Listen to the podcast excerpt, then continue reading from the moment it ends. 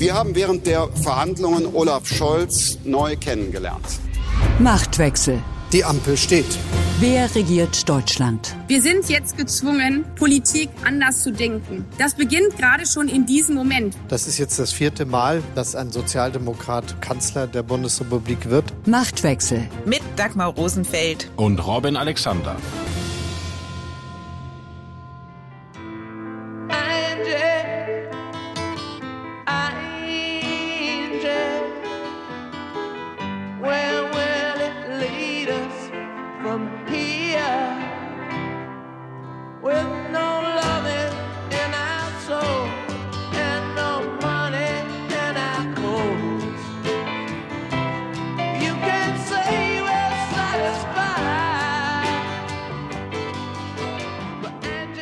Am Anfang dieser Folge von Machtwechsel steht das Ende der Ära Merkel. Angela Merkel ist jetzt eine freie Frau. Und mit ihr ist auch das Lied der Stones wieder in die parteipolitische Freiheit entlassen worden. Die CDU hatte Angie für Parteitage und Wahlkampfveranstaltungen gekapert. Was die CDU damals nicht ahnen konnte, ist, wie visionär sie mit diesem Song gewesen ist. Vor allem mit Blick auf das Deutschland, das Merkel ihrem Nachfolger Olaf Scholz hinterlässt. With no love in our souls and no money in our codes. Ein zerrissenes Land mit einer ungnädigen Diskurskultur und einem großen Schuldenberg. Wie wird die neue Ampelregierung mit diesen Herausforderungen umgehen? Steht sie für einen Neuanfang oder für ein Weiter so? Und was lässt sich aus der Kabinettsbesetzung über die Innovationskraft der Ampel ableiten? Darüber sprechen Robin und ich dieses Mal bei Machtwechsel. Und außerdem fragen wir uns, wie ernst es Helge Braun eigentlich mit seiner Kandidatur für den CDU-Vorsitz meint und wir hinterfragen den heiligen Ernst der Grünen in ihrem Kampf gegen den Rechtspopulismus. Herr Bundeskanzler, ich halte die Urschrift des Grundgesetzes in meinen Händen. Ich bitte Sie, die in Artikel 56 vorgeschriebene Eidesformel zu sprechen. Ich schwöre, dass ich meine Kraft dem Wohle des deutschen Volkes widmen, seinen Nutzen mehren, Schaden von ihm wenden, das Grundgesetz und die Gesetze des Bundes wahren und verteidigen, meine Pflichten gewissenhaft erfüllen und Gerechtigkeit gegen jedermann üben werde. Vielen Dank. Ich danke Ihnen. Viel Glück für Ihre Aufgabe.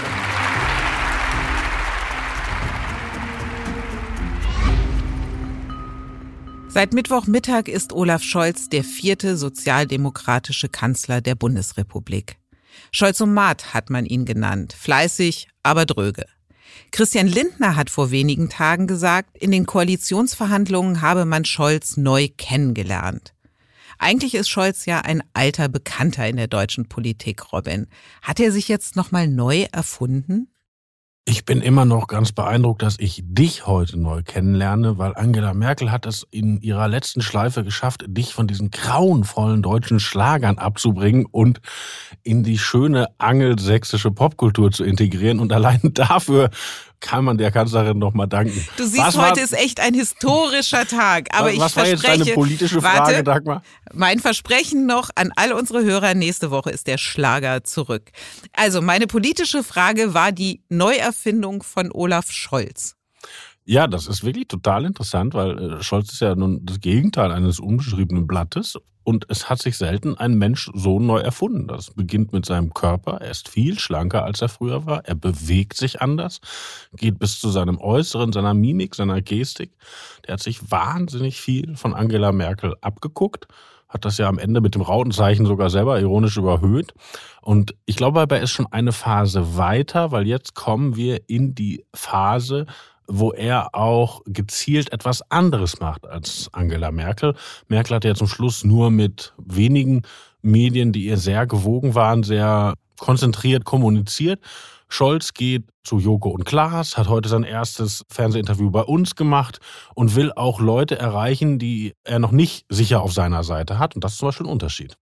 Lass uns über den Stil gleich sprechen, den Scholz da an den Tag legt und noch einmal kurz über das Inhaltliche, also den Kurs seiner Regierung sprechen. Du hast es ja gesagt, er hat im Wahlkampf die Merkel-Raute gemacht und hat ja auch Kontinuität zumindest suggeriert.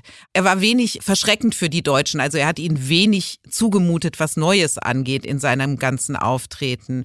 Und deswegen auch die Frage, wie viel Fortsetzung des bisherigen Regierungskurses und immerhin ist Scholz ja Vizekanzler der vergangenen Regierung gewesen, also er hat in allem mit drin gehangen. Also wie viel Fortsetzung dieses Regierungskurses wird es mit ihm geben? Na, da müssten wir uns die einzelnen Bereiche angucken. Also fangen wir mal damit an, womit er die Wahl gewonnen hat. Er hat eine gemäßigt sozialdemokratische Wirtschafts- und Sozialpolitik versprochen und äh, die hat Angela Merkel ja auch gemacht. Also der wichtigste Minister ist Hubertus Heil gewesen. Der hat das alles schon geliefert. Jetzt macht er weiter so. Also da gibt es keinen Bruch. Man kann jetzt höchstens sagen, bisher haben die Leute schon SPD gekriegt und äh, jetzt kriegen sie auch SPD von der SPD. So, okay. Dann kann man sich angucken, den ganzen Bereich Energiewende, Klimaschutz. Das sind Dinge, die im internationalen Vergleich verwegen erscheinen. Aber auch bisher war die deutsche Energie- und Wirtschaft, also Energiepolitik im internationalen Vergleich verwegen. Mit also dem Atomausstieg. Genau, und also auch, auch da kann man sagen, das ist eine Kontinuität. Jetzt gucken wir uns an, die beispielsweise die Außen- und Sicherheitspolitik. Im Verteidigungsministerium ist es die dritte fachfremde Politikerin hintereinander, die Sozialdemokratin Lamprecht, die am Anfang gesprochen hat über Hochwasserschutz und Pandemiebekämpfung und Auslandseinsätze braucht man eine Exit-Strategie. Also auch da diese Fremdheit der politischen Klasse gegenüber der Bundeswehr, auch das ist eine Kontinuität, so, so bitter es ist, ja. Also da ändert sich, glaube ich, nicht viel. Interessant wird die Außenpolitik. Da will ich nachher mit dir noch drüber reden, Robin. Bleiben Weil, Sie dran. Genau, bleiben Sie dran. Ohne Werbung geht es aber jetzt direkt weiter. Robin hat jetzt mal die groben Inhalte skizziert. Ich will von dir, Robin, aber auch noch mal was zum Stil von Olaf Scholz wissen. Und da finde ich, gibt es eine große Unterscheidung zu Merkel. Und das Faszinierende finde ich, dass sich Scholz als Meister der Inszenierung entpuppt hat. Also gerade dieser dröge Mann versteht sehr gut das Geschäft des öffentlichen Auftritts. Und du hast es ja erwähnt, also er war bei Joko und Klaas und hat dafür's Impfen geworben. Dann hat man jetzt die ikonischen Bilder der Koalitionsverhandlungen gesehen, die der Fotograf Dominik Butzmann gemacht hat. Also das ist eine Erzählung in Schwarz-Weiß-Bildern über Verhandlungen, aus denen eigentlich kein Wort nach draußen gedrungen ist. Und jetzt wird da eine eigene Geschichte inszeniert, auch wenn sie sehr authentisch wirken soll. Und das ist tatsächlich ja anders. Wir hatten mit Merkel eine Kanzlerin, die sich nie ausreichend erklärt hat oder auch nie ausreichend erklären wollte. Sie hat ihre Politik nicht übersetzt bekommen. Ja, aber die Bilder von Dominik Butzmann sehen super aus, weil es eben Dominik Butzmann ist, aber die sagen ja nichts über die Verhandlung. Die, die sagen uns, welches Bild die uns verkaufen wollen, und genau. wir wissen darüber nichts. Und die Tendenz, Entscheidungsfindung zu verheimlichen, die gab es auch schon in den letzten Merkel-Jahren. Und die gehen jetzt einen Schritt weiter und erzählen halt nach außen eine Tarngeschichte, so muss man das ja hart sagen. Und das ist für uns Journalisten ein Problem oder man könnte auch sagen eine Herausforderung, weil eigentlich muss die Öffentlichkeit unabhängig über diese Verhandlungen informiert werden und nicht durch schöne Bilder, die regierungsamtlich abgesegnet werden.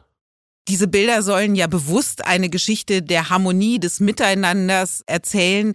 Aber ich wollte noch auf den anderen Punkt nochmal kommen. Die Kommunikation, die Scholz öffentlichkeitswirksam sucht, die ist doch schon besonders. hättest du die Angela Merkel bei Joko und Klaas vorstellen können?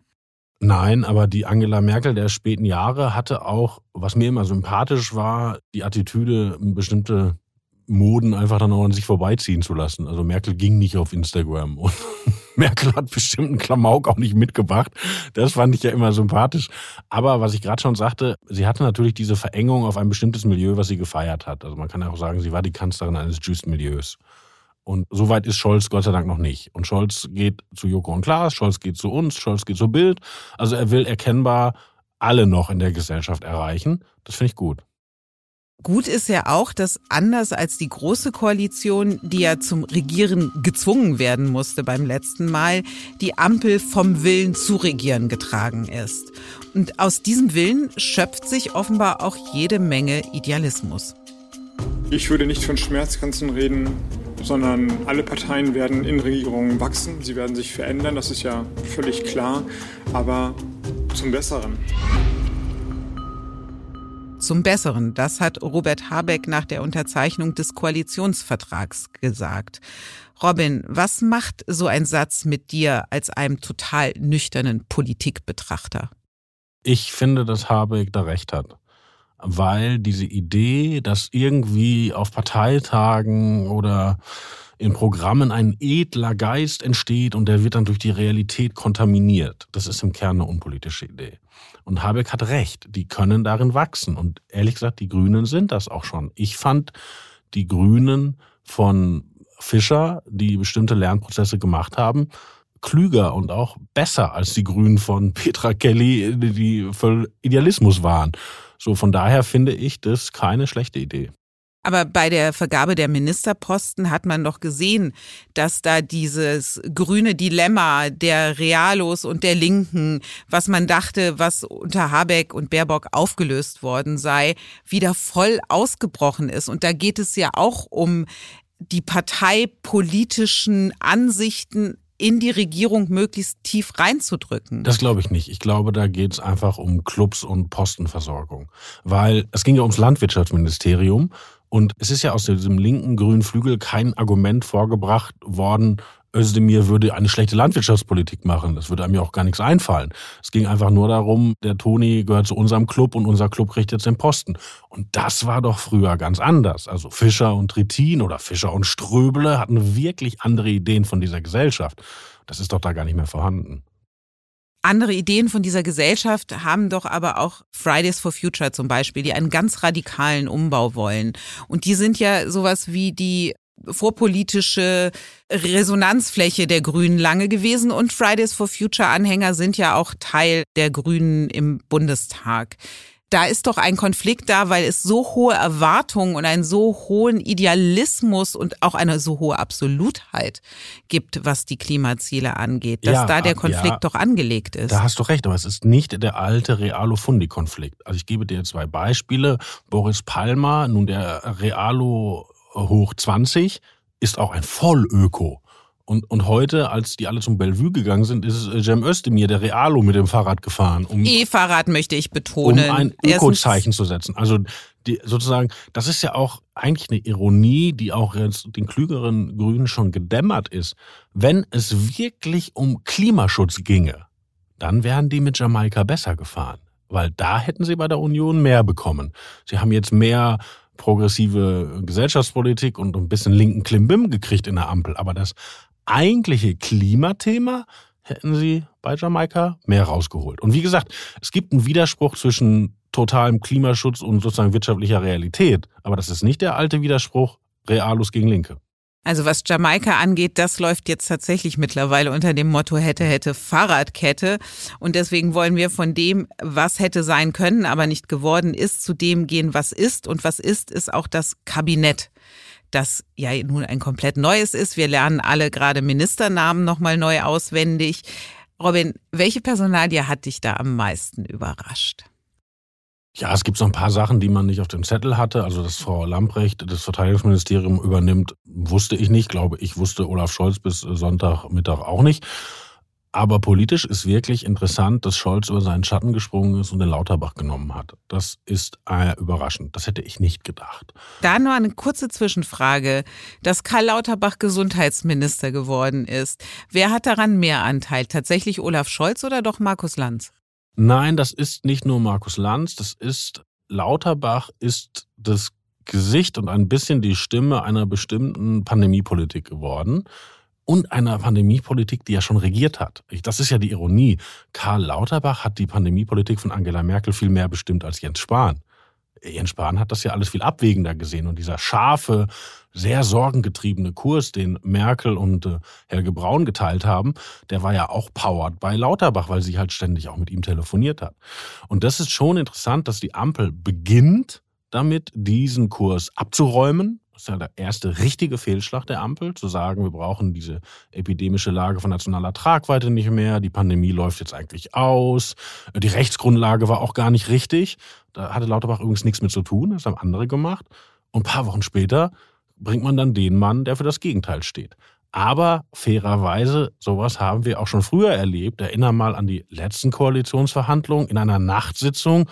Wer bekommt die Zuständigkeit für die Flüchtlingspolitik, die er vorher wahnsinnig kritisiert hat?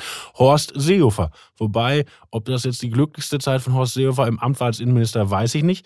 Und der Konflikt Lauterbach mit dem Justizminister Marco Buschmann, auch sicherlich mit dem Kanzler Olaf Scholz, der ist eigentlich schon angelegt. Aber bemerkenswert, dass sich Scholz auf diesen Konflikt einlässt. Ja, ich sag ja, das hat mich überrascht. Ich glaube, auch Scholz wäre da gerne drum rumgekommen. Der hätte da gerne jemanden hingesetzt, den er eher steuern kann. Aber er hat das nicht gewagt, weil, glaube ich, auch nach diesem vermasselten Corona-Start der Ampel, das wäre das Ding zu viel gewesen. Und da hat Scholz eingelenkt.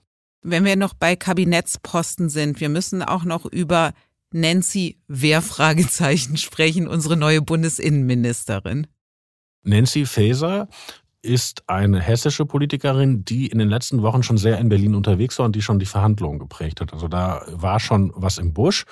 Die Leute, die sie kennen, ich gehöre nicht dazu, beschreiben sie als sehr intelligent und sie war lange innenpolitische Sprecherin da und hat sich große Verdienste erworben für den NSU-Untersuchungsausschuss. Also ich glaube, dass das eine interessante Personalie ist. Allerdings muss man sagen, sie hat noch nie eine Behörde geleitet. Und das Innenministerium ist wirklich eine schwierige Behörde, ein sehr großes Ministerium, Ministerium, was auch von Bundespolizei über andere ganz viele Leute on the ground hat. Also das ist sehr mutig von Olaf Scholz, das sozusagen einem Neuling der Exekutive zu geben. Und was sind jetzt die Vorhaben von Nancy Faeser? Ja, da mache ich mir ein bisschen Sorgen, weil bei dieser Vorstellung der sozialdemokratischen Kabinettsmitglieder hat sie ja gesagt, ihr Hauptaugenmerk liegt auf dem Kampf gegen den Rechtsextremismus. Das passt auch zu ihrer eigenen Biografie. Aber da hätte man sich ja ein Komma gewünscht und eine weitere Aufzählung. Und da kam nichts mehr. Und das ist natürlich ein bisschen einseitig. Und wenn man dann bedenkt, was im Koalitionsvertrag steht, weil beim Thema innere Sicherheit gewinnt man den Eindruck, die Bürger müssen. Sag mal kurz, was steht da im Koalitionsvertrag? Naja, der, der Koalitionsvertrag äh, hat an ganz vielen Punkten, wirft er so ein Licht darauf, eigentlich muss man aufpassen, dass die Sicherheitsorgane nicht außer Rand und Band geraten. Und man muss den Bürger vor den Sicherheitsorganen schützen. Tatsächlich aber viele Bürger äh, hoffen auf die Polizei, dass sie von ihr geschützt werden. Ja? Und dann stehen da auch so wirklich Ideologismen drin, oder sagt man Ideologeme? Heiliger Bimbam, Robin, was stehen für eine da, Frage. Und da stehen auch Such dir aus, was du sagen möchtest. Heute ist der Tag der totalen Freiheit. Du darfst. Auf jeden Fall, da stehen ideologische Dinge drin. Da steht zum Beispiel der Satz drin, zur Clan-Kriminalität wollen wir eine definitorische Klärung herbeiführen. Und das heißt ja, man muss erstmal drüber reden, ob es das überhaupt gibt. Und das ist nun, ehrlich gesagt, das ist ein starkes Stück. Die SPD hat ja schon mal so eine Law and Order Mentalität gehabt mit einer Franziska Giffey, auch so wie Giffey hier im Berliner Wahlkampf aufgetreten ist. Nancy Faeser scheint da das Gegenteil zu sein.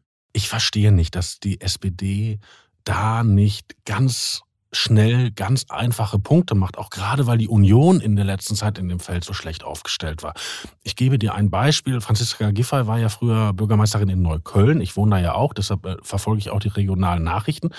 Und in Neukölln ist jetzt die Chefin des Bereiches Ordnungsamt, ist eine Politikerin der Linken. Und äh, die sagte, man wolle künftig keine Razzien mehr machen, weil das wäre diskriminierend in Shisha-Bars. Und wenn, dann müsste das tagsüber gemacht werden und ohne Polizei. Und daraufhin hm. hat der sozialdemokratische Bezirksbürgermeister, ein Herr Martin Hickel, also der Nachfolger von Frau Giffey, sofort eine Razzia gemacht. Nachts hat ein paar Shisha-Bars hochgenommen und hat sich dabei fotografieren lassen. Und die Neuköllner haben aus dem Fenster raus applaudiert. Weil das ist doch die Realität. Die Leute sind es dicke, wenn weggeguckt wird. Und das ist völlig egal, ob rechts, ob links, ob Islam, ob Querdenker, ob Clan.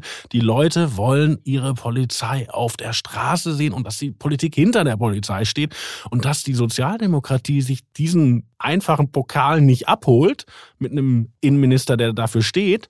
Das hat mich erstaunt.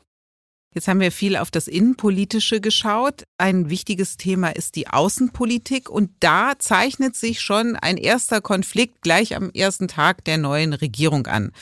Also SPD-Fraktionschef Rolf Mützenich hat erklärt, die Außenpolitik werde insbesondere vom Kanzleramt gesteuert. Woraufhin Omid Nuripur, der ja Parteichef der Grünen werden will, via Twitter erklärt hat, das Auswärtige Amt so herabzusetzen, das sei das überkommene Koch-Kellner-Denken. Zu dem Thema hat dann unser TV-Chefredakteur Jan-Philipp Burkhardt, der, wie du schon gesagt hast, das erste Fernsehinterview mit Olaf Scholz nach seiner Vereidigung geführt hat, den Kanzler auch befragt. Lass uns mal reinhören, Robin.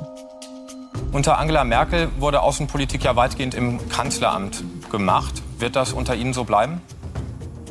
Das ganze Land ist ja in der Welt beachtet und deshalb werden wir als Regierung gemeinsam handeln und das fängt eben an beim Regierungschef. Das Bemerkenswerte an Olaf Scholz ist ja, dass er hunderte Fragen gestellt bekommt, aber irgendwie sich um Antworten drückt. Nichtsdestotrotz kann man aus den paar kargen Worten schon was herauslesen. Robin, welche Botschaft an die Außenministerin Annalena Baerbock steckt in diesem Satz? Ich fand das für Scholz Verhältnisse total klar. Es beginnt mit dem Regierungschef. Das ist doch völlig klar. Er hat gesagt, dass er hier die Richtlinienkompetenz hat. Hat das jemand schon Annalena Baerbock gesagt?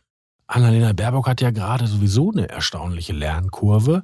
Wir erinnern uns ja noch in dem allerersten Fernsehduell, wo die drei Kanzlerkandidaten nur zur Außenpolitik befragt wurden. Da antwortete sie auf die Frage, wohin würde ihre erste Reise als Kanzlerin gehen? Nach Brüssel. Und jetzt ihre erste Reise als Außenministerin geht nicht nach Brüssel, sondern nach Paris. Und das ist auch klassisch. Weil, wenn man nach Brüssel fährt, besucht man ja nicht den belgischen König oder den belgischen Ministerpräsidenten, sondern man besucht die EU-Institutionen. Und das ist bei unseren Partnerländern gar nicht gut angekommen, weil die haben sowieso Angst, dass diese Ampel Fantasien eines europäischen Bundesstaates hegt. Und da hatte Frau Baerbock die Realität in den Nachbarländern schon begriffen. Im Hinterzimmer.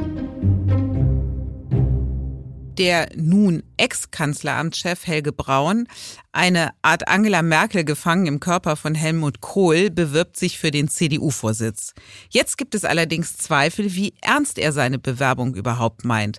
Robin, was ist denn da schon wieder los bei der CDU? Ja, das war eine interessante Geschichte. Dazu muss man wissen, am Dienstag tagte die Teppichhändlerrunde. Die heißt wirklich so. Das habe ich Klingt nach Shisha-Bar. Nein, das habe ich mir nicht ausgedacht. Das ist also die wenigen Posten, die die Union in der Opposition noch zu verteilen hat, sind unter anderem Ausschussvorsitze.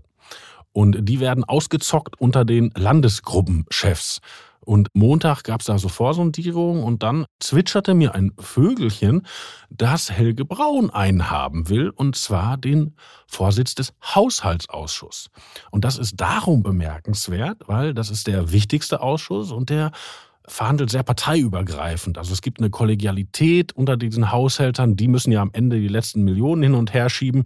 Und das ist ein sehr wichtiges Gremium, würde der bestimmt auch gut machen können, weil er als Kanzleramtschef ja überall Ahnung von hat, nur passt überhaupt nicht zur Rolle eines kämpferischen Oppositionspolitikers. Und es hat auch noch nie ein CDU-Vorsitzender einen Ausschuss geleitet. Also das kann man schon so interpretieren, dass er denkt, falls ich dieses Rennen um den CDU-Vorsitz nicht gewinne oder gar nicht die zweite Runde erreiche, es geht bis nächsten Donnerstag die Abstimmung, dann will ich wenigstens einen anderen schönen Posten haben. Und äh, das haben wir ihm dann aufgeschrieben und ja, das fand er nicht so gut. Ja, der kluge Mann sorgt vor. Die Erkenntnis der Woche. In Anlehnung an Bertolt Brecht gilt für die Grünen offenbar, erst kommen die Posten, dann die Moral. Als Wiedergutmachung dafür, dass er bei der Ministerpostenvergabe leer ausgegangen ist, hat Anton Hofreiter einen Ausschussvorsitz bekommen. Und er durfte wählen, welcher Ausschuss es denn sein sollte. Und das wiederum, Robin, hat erhebliche Folgen. In der Tat, bei den Ausschussvorsitzenden läuft es so, dass die nach Größe der Parteien vergeben werden und jeder darf da zugreifen. Und die ersten sind die Sozialdemokraten und die zweiten war die Union, habe ich ja schon erzählt, Haushaltsausschuss. Und dann waren die Grünen dran. Und alle dachten, die Grünen nehmen den Innenausschuss, weil der natürlich total wichtig ist. Und dann haben die Grünen aber Europa genommen, weil Herr Hofreiter sich was wünschen dürfte. Jetzt war nur das Problem, dass als nächstes die AfD dran war. Und jetzt hat die AfD den Vorsitz des Innenausschusses. Und das ist wirklich unglücklich, weil wir haben ja gerade schon darüber gesprochen, dass die Innenministerin ihren Schwerpunkt im Kampf gegen den Rechtsextremismus setzen will. Und das wird nun parlamentarisch unter dem Vorsitz eines Rechtspopulisten bearbeitet. Und da kann man wirklich sagen, das ist nicht gut gelaufen. Die AfD bekommt auch noch den Vorsitz des Gesundheitsausschusses. Auch nicht so gut gelaufen, oder? Auch das kann man sagen, angesichts der Lage in Sachsen und Thüringen unglücklich und den dritten Ausschuss, den sie gezogen haben, ist wirtschaftliche Zusammenarbeit und Entwicklung. Gut, aber irgendwas müssen sie machen. Was wir machen, das wissen wir auf jeden Fall, nämlich nächste Woche Mittwoch wieder hier zusammensitzen und die nächste Folge von Machtwechsel aufnehmen. Die ist zu hören bei Welt und überall, wo es Podcasts gibt. Und wie immer freuen wir uns wahnsinnig über Ihr Feedback an machtwechsel.welt.de. Und wie immer gehört das letzte Wort dem guten Robin. Auf Wiederhören.